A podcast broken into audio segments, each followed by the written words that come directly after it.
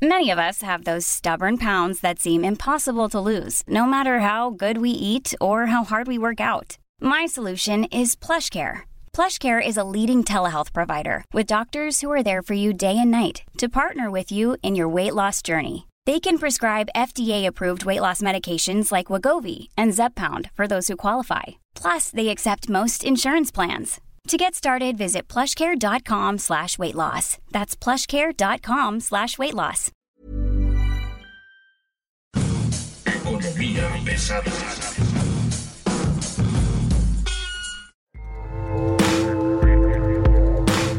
¿Cómo están ustedes? Bienvenido. Esto es Economía Pesada. Mi nombre es Luis Carriles, arroba Luis Carrujos. Y como siempre, es un gusto que usted esté hoy con nosotros. Es un gusto estar con usted intentando entender lo que está ocurriendo en esto que es la economía, los negocios, las empresas, en un contexto donde las cosas se están poniendo cada vez no difíciles, sino cada vez más raras. Lo advertimos aquí hace unas semanas, vamos a ver precios de, la gasolina sobre los 30 pesos por litro en México y ya está la inflación se va a desbocar, los pronósticos no son halagadores, va a estar arriba del 5% y hoy ya estamos viendo los primeros este, albores que nos hablan de llegar hasta el 7-8% de nueva cuenta. Y bueno, no habíamos planteado el tema de la guerra. Muchos de los pronósticos que parecía iban a estar un poquito más hacia distribuidos a lo largo del año, pues se han concentrado en las últimas tres semanas en los mercados, en prácticamente todas las actividades económicas. Y el donde más se nota esto es en, la, en el sector energético, con los precios del gas natural, con los precios del petróleo, pero sobre todo con los precios de la gasolina, que es a donde le pega a usted directamente. Y bueno, para hablar de esto tenemos hoy a un experto del financiero.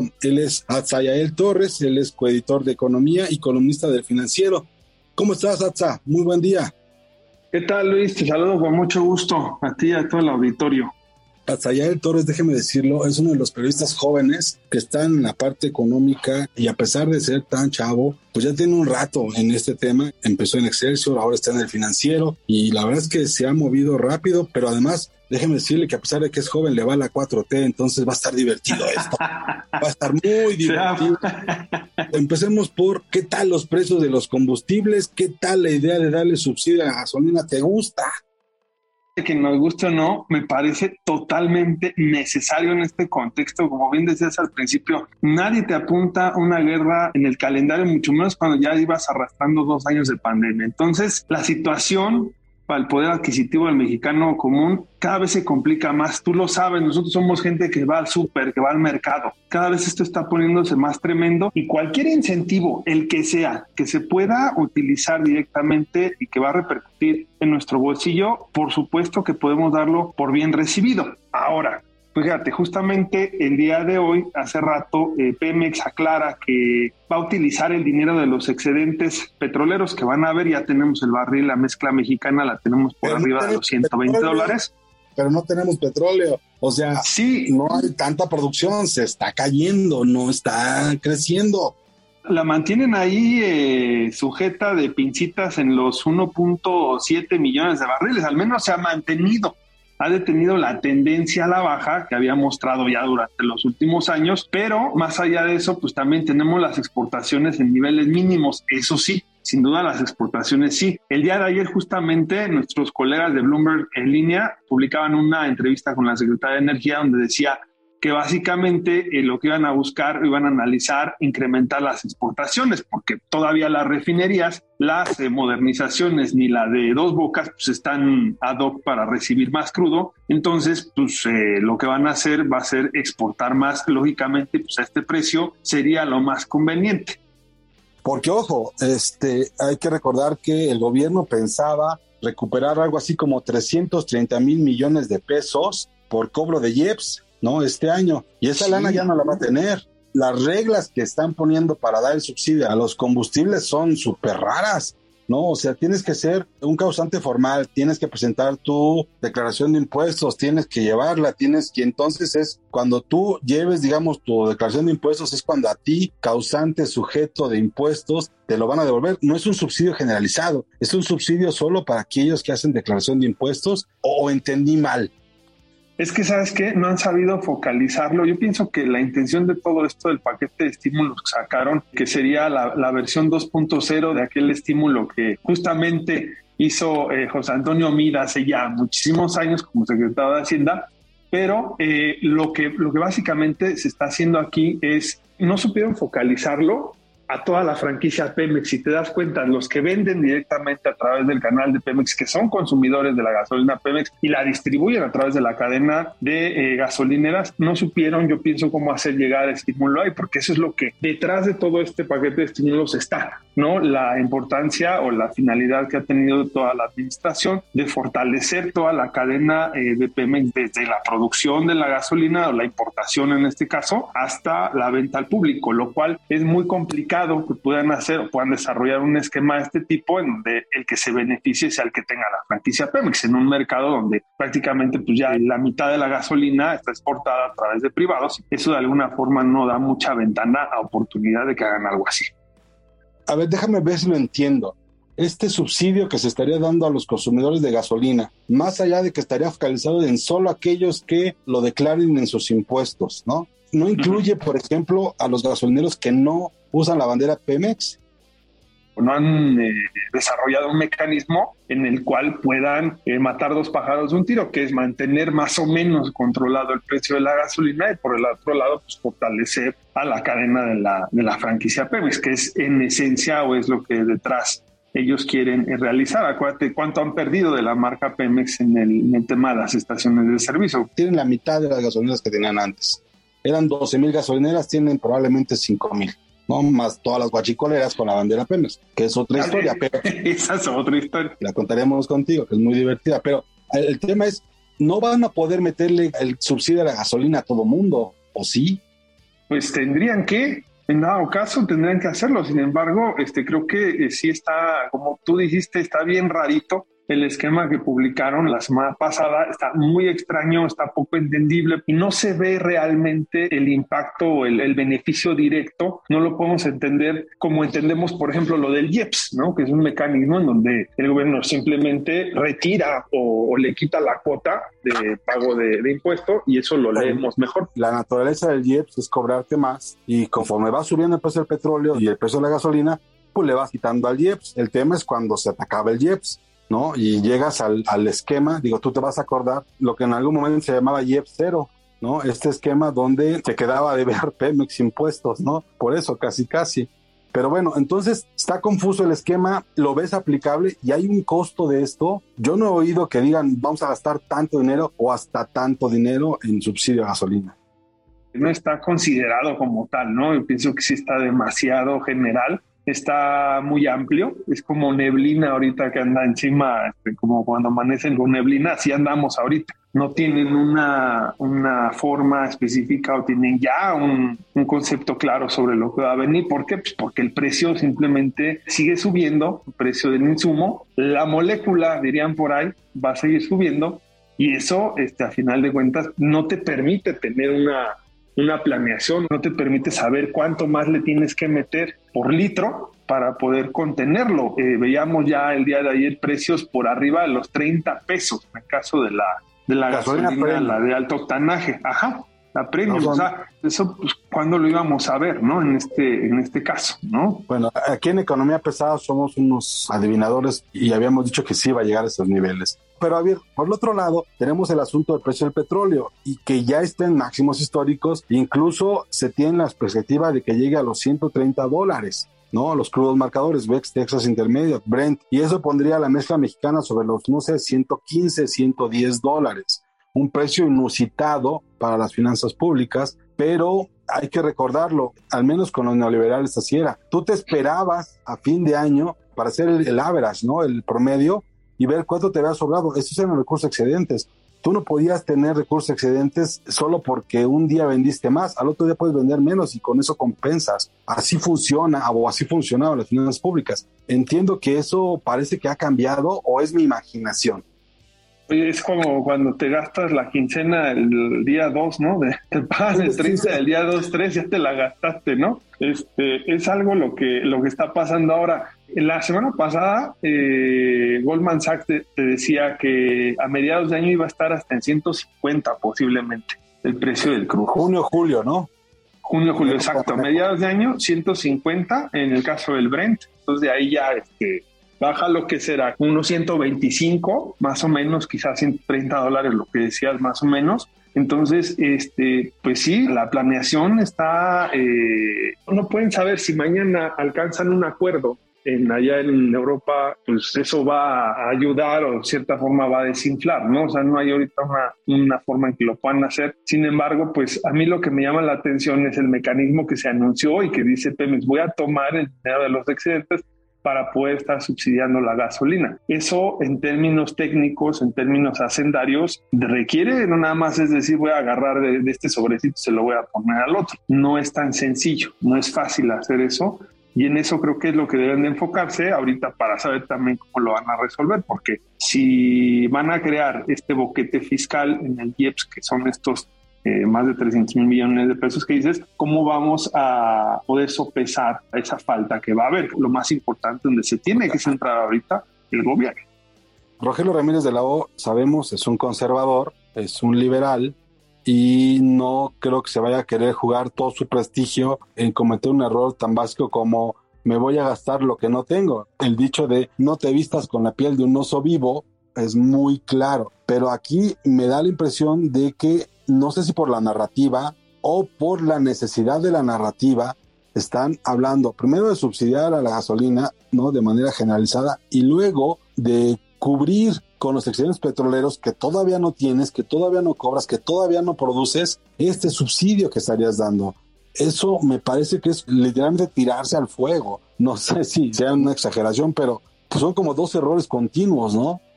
Pero fíjate quién lo está anunciando, no lo está anunciando Hacienda, lo está anunciando Pemex. No tiene la capacidad para hacer eso, ¿no? ¿O sí?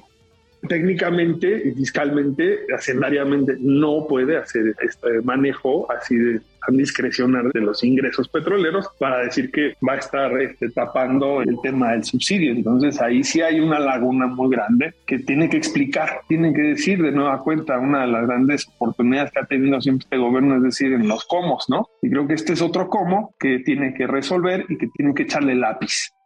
Pero el asunto es, Pemex podría incluso estar cayendo en un problema legal al estar él intentando manejar, porque a ver, déjeme explicarle esto. El gobierno federal, la Secretaría de Hacienda, es quien recibe el dinero de las ventas del petróleo. O sea, Pemex entrega, Pemex vende, Pemex produce el petróleo, pero no recibe el dinero Pemex. La lana se va directamente a Hacienda, a la tesorería, al erario, y luego de ahí ellos te dan a ti como tu presupuesto para que tú lo vayas moviendo. Esa parte, a pesar de la reforma que se hizo en el 2013 y la reforma energética y demás, se mantiene ese control hacendario sobre los recursos de Pemex. Pemex tiene mejores recursos, tiene mayor facilidad para moverlos, pero no tiene facilidad para dar subsidios, por ejemplo, porque esos son parte de una política fiscal hacendaria. ¿O me equivoco?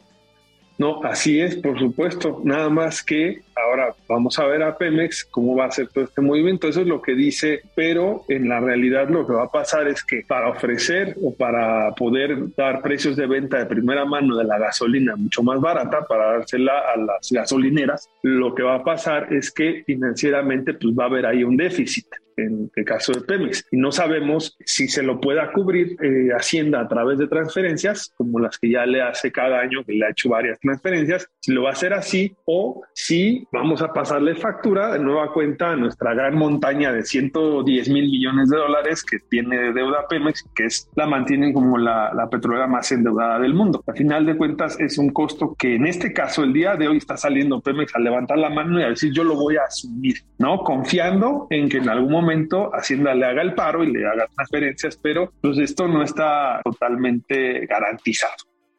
Ahora, necesitas una normatividad para eso, ¿no? O sea, cualquier dinero que salga para subsidio tiene que venir de Hacienda, ¿no? Exactamente. Sí, sí, no pueden decir yo lo voy a subsidiar. No, tú no puedes subsidiar. Ese no es tu mandato. Tu mandato es generar valor y está totalmente opuesto a lo que estás eh, anunciando en ese sentido. Ahora, hay que decirlo, antes de la reforma así era, ¿eh? tampoco crea que esto es nuevo. Antes de la reforma de 2013 ya era así, después de la reforma así es, y ahorita sigue siendo. Yo no entiendo por qué la narrativa de Pemex tan agresiva con el tema de gasolinas cuando es una chamba que no le toca. La chamba que sí le toca es pagar a los proveedores. La chamba que sí le toca es mantener que haya dinero flujo para dos bocas. Esa es la chamba de Pemex, no andar dando subsidios, ¿no? Sí, producir más, a la producción, ¿no? El tema de las exportaciones, el tema del gas natural, que ahorita, imagínate, ¿no? Eh, también no, no es más sencillo la situación que se está viviendo y todo el recurso, todo el potencial que se tiene ahí también, eh, sería importante que se pusieran a, a, ver qué van a hacer con todo eso en un momento ahorita donde el gas, eh, como lo tienes, el energético de la transición, debes ponerte ahí las pilas, ¿no? Pero bueno, a final de cuentas, en eso sí, sí estamos muy de acuerdo, o sea, no es un mandato, no es obligación estar haciendo ese tipo de, señalamientos. Oye, yo quisiera pasar rápidamente a otro tema, muy rápido. El tema de la inflación. Bueno, ya hablamos de los combustibles, son un componente muy importante. Seguramente vamos a ver que le empieza a pegar esto. Pero a ver, ¿qué debemos esperar con estos cambios de las últimas dos semanas, digamos, ¿no? De las tasas, ¿qué debemos esperar de la perspectiva inflacionaria? ¿Qué debemos esperar de estos este, índices macroeconómicos? No, pues va a haber, eh, va a haber, las presiones no ceden, ¿no? Las presiones inflacionarias no ceden. Eh, sí se ve muy, muy, muy oscuro el panorama en ese sentido, pero esto hay que decirlo, no es de México, ¿no? Esto también es a nivel global. Debemos recordar que las economías de todas las naciones están conectadas, ¿no? Y que una de las de las lecciones que nos está dejando esta situación de la invasión por parte de Rusia a Ucrania, pues es que eh, hay que tomar medidas y hay que ser precavidos. En ese sentido, tener una economía un poco más diversificada porque pues si las presiones inflacionarias no van a ceder, no ceden al menos en el corto plazo, porque eh, ya nada más estamos hablando de gasolina, de combustible, que es digamos el efecto más notable o es lo que vemos eh, a corto plazo de manera inmediata, sino que más allá todavía está el asunto de los alimentos, está el asunto de los aparatos electrónicos y la crisis que ya existía de microprocesadores, de escasez de microprocesadores, este, y diferentes temas de construcción, de, de ensamble, de manufacturas pesadas que se están viendo afectadas. Eso al final de cuentas repercute en el precio y todo eso pues nos llega directamente al bolsillo. Déjame plantearlo así. El primer golpe de la guerra a nivel global fueron los combustibles. El mercado en Norteamérica en general sufrió por el alza en los mercados internacionales y porque se comenzó a restringir la oferta de petróleo y gas natural en Europa, ¿no? Lo que vende mayormente Rusia, ¿no? Eh, ya eso ya como que se empezó a acomodar y estamos viendo como más estabilidad en esa parte y las alternativas que hay. Las sanciones económicas están comenzando a funcionar y vemos que el gran ganador sin comprar boleto pues es China, ¿no? El tema es lo que estamos viendo en este momento en el asunto económico de la guerra de Ucrania con Rusia. Esto es todo, se va a grabar más, ¿qué tanto más se va a grabar? Mi perspectiva es que como que todas las medidas que se han tomado ya son, no, no se pueden tomar más, excepto una decisión de ir y directamente enfrentarlos. Pero difícilmente van a ser mayor mella. Ahora, la economía rusa no es tan fuerte como se cree, ¿no? Es una economía que tiene literalmente los pies de barro, las piernas de barro, y creo que no le conviene aguantar una prolongada guerra con Ucrania. ¿Tú cómo ves eso? Sí, no, no creo que dure más o no tendría que pasar antes del verano. Ya se estuviera resolviendo un conflicto de este tipo, sobre todo por las tensiones que está causando en Europa. Creo que eh, es importante, por ejemplo, ver aquí el papel que tiene Alemania como el líder, el líder de la Unión Europea, que bueno, lo tiene prácticamente sujeto donde no le da el sol porque eh, lo tiene con el gas, ¿no? Entonces no han podido tener tampoco ahí una, un apoyo, eh, una confrontación más directa con el gobierno de de, Putin. Eh, no veo a Estados Unidos comprándose el pleito, ¿no? Tampoco yendo allá y, haciendo eh, lo que mejor hace o lo que ha hecho históricamente.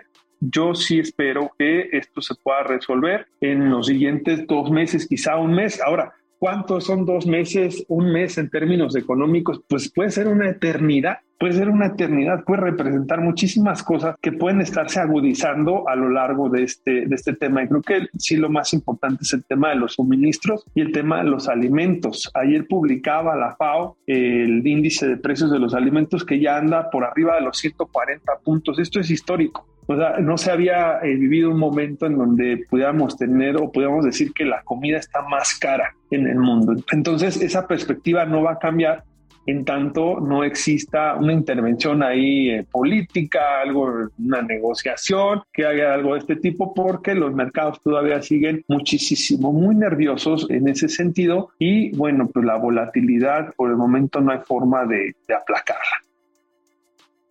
¿Cuál sería la perspectiva que tienes tú ahorita, digamos, en el corto y mediano plazo? ¿De qué hay que cuidarse en el muy corto plazo?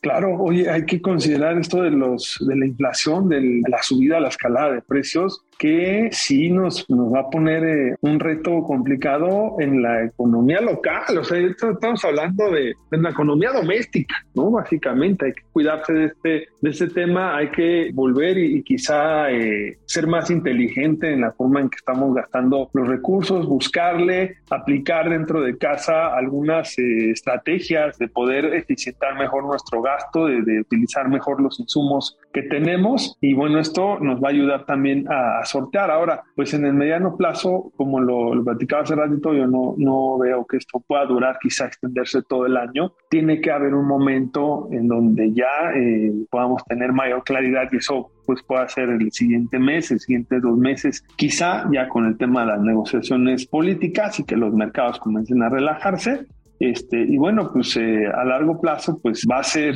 pienso yo, que eh, podemos ver los saldos de la guerra en materia económica, los vamos a ver también durante este año, porque recordemos que era un año de donde ya se avisoraba la franca recuperación de las economías después de la pandemia. Entonces, le estás agregando un año más al nerviosismo, un año más a la incertidumbre, un año más a, a problemas.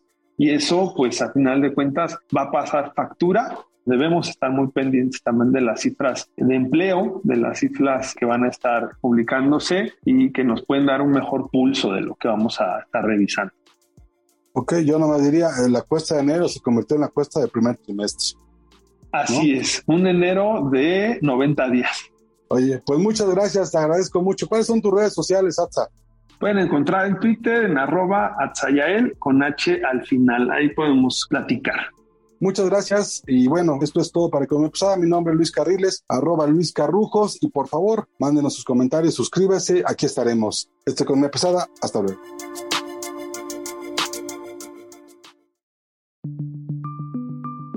Esta es una producción de la Organización Editorial Mexicana.